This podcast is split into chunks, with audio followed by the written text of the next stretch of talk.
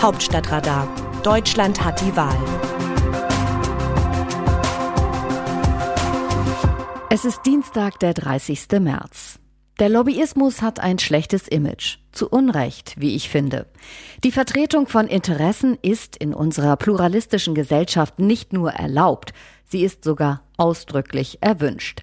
Der freie Wettstreit von Meinungen, Ideen, Werten und Weltanschauungen zählt zum Wesenskern der Demokratie. Ihn zu beschneiden wäre der direkte Weg in den Totalitarismus. Gleichzeitig gilt allerdings auch, dass ein gewisses Maß an Fair Play zwischen den verschiedenen Akteuren herrschen muss, damit der Ausgleich der Interessen gelingen kann. Sie ahnen es schon, da fangen die Probleme an. Wenn ein Interessenvertreter für wirklich viele Menschen spricht, mag ein privilegierter Zugang zu den politischen Entscheidungsträgern gerechtfertigt sein. Resultiert der Zugang aus Seilschaften und Netzwerken, wird es schon kritisch. Spielt auch noch Geld eine Rolle, ist die Offenheit pluralistischer Gesellschaften in Gefahr. Das schlechte Image der Lobbyisten rührt nicht zuletzt daher, dass einige immer wieder versucht haben, sich mittels Finanzkraft einen Vorteil im Wettbewerb der Interessen zu sichern. Womit wir bei der Lobbyaffäre der Union angelangt wären. Abseits strafrechtlich relevanter Vorwürfe wie der Bestechung und Bestechlichkeit von Mandatsträgern sind die Vorgänge vor allem deshalb so toxisch, weil sie den Eindruck hinterlassen, dass jedes noch so abseitige Anliegen in Deutschland politisches Gehör findet, wenn es nur genügend Finanzkraft mitbringt dass eine Öldiktatur wie Aserbaidschan scheinbar mühelos eine ganze Reihe von Unionsabgeordneten findet, die gerne bereit sind, sich für das Regime von Baku einzusetzen, ist ohne Petrodollars kaum zu erklären. Immerhin haben CDU und CSU den Ernst der Lage schnell erkannt und Konsequenzen gezogen. Nicht nur, dass sie die in der Kritik stehenden Abgeordneten aus Parlament und Partei drängten, Sie haben auch ihren jahrelangen Widerstand gegen mehr Transparenz aufgegeben. Unter dem Eindruck des erodierenden Vertrauens der Menschen in die Politik hat die GroKo einen Katalog neuer Veröffentlichungs- und Verhaltenspflichten für Abgeordnete auf den Weg gebracht, der noch bis vor kurzem undenkbar schien. Einkünfte aus Nebentätigkeiten und Unternehmensbeteiligungen müssen künftig auf Euro und Cent veröffentlicht werden, wenn sie 1000 Euro im Monat oder 3000 Euro im Jahr übersteigen. Die Schwelle, ab der Beteiligungen an Kapital- und Personengesellschaften veröffentlicht werden müssen, sinkt von 25 auf 5 Prozent. Auch Aktienoptionen, wie sie etwa CDU-Nachwuchshoffnung Philipp Amthor von der New Yorker Firma Augustus Intelligence bekommen hatte, müssen künftig unabhängig von ihrem Wert offengelegt werden. Und, vielleicht am wichtigsten, bezahlte Lobbytätigkeit gegenüber Parlament oder Regierung wird gewählten Volksvertretern künftig untersagt. Man darf gespannt sein, wie viele der angeblichen Beratungsfirmen von Abgeordneten nach Inkrafttreten der Neuregelung übrig bleiben. Wohlgemerkt, noch ist der Verschärfungskatalog nicht mehr als eine politische Absichtserklärung. Der Gesetzgebungsprozess folgt erst noch. Erfahrungsgemäß ist es die Übersetzung politischer Ziele in Paragraphen, bei der die Regeln verwässert werden. Dennoch ist das, was SPD und Union nun vorgelegt haben, ein Meilenstein auf dem Weg zu mehr Transparenz.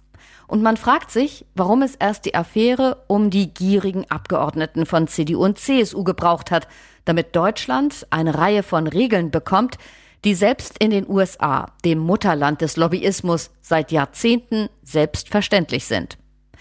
So gesehen muss man den zurückgetretenen Abgeordneten Mark Hauptmann, Nikolaus Löbel und Tobias Zech sowie Georg Nüßlein, der sich noch an sein Mandat klammert, fast dankbar sein. Aber auch nur fast. Wie sehen andere Nationen Deutschland? Die internationale Presse beschäftigt vor allem die Bundeskanzlerin und deren Rolle rückwärts in der Pandemiepolitik. Die konservative britische Tageszeitung The Telegraph spricht von einer demütigenden Kehrtwende und hält die Autorität Angela Merkels für arg geschwächt. Angela Merkels Finale ist zu ihrem miserabelsten Moment geworden. Jeder Tag scheint neues Unheil zu bringen, schreibt das Blatt. Die stillschweigende Unterstützung der deutschen Kanzlerin für den Impfnationalismus der EU zersetzt derweil das positive Image ihres Landes, so der Telegraph weiter. Während viele einfache Deutsche zu spüren beginnen, dass die gute Zeit des Landes zu Ende geht, hat die herrschende Klasse Mühe, Schritt zu halten. Sie muss sich beeilen. Merkels Abgang und die mögliche Ersetzung durch den schlaffen und unpopulären Armin Laschet wird ein emotionaler Wendepunkt sein. Auch der Zürcher Tagesanzeiger glaubt nicht, dass Angela Merkel mit der Entschuldigung viel Luft gewonnen hat. Indem die Bundeskanzlerin für einmal sagt, das war falsch und ich bin es, die es verbockt hat, lüftet sie den Deckel über dem Kochtopf des Unmuts und sie zieht eine Verantwortung an sich, die sie an die Ministerpräsidenten verloren zu haben schien.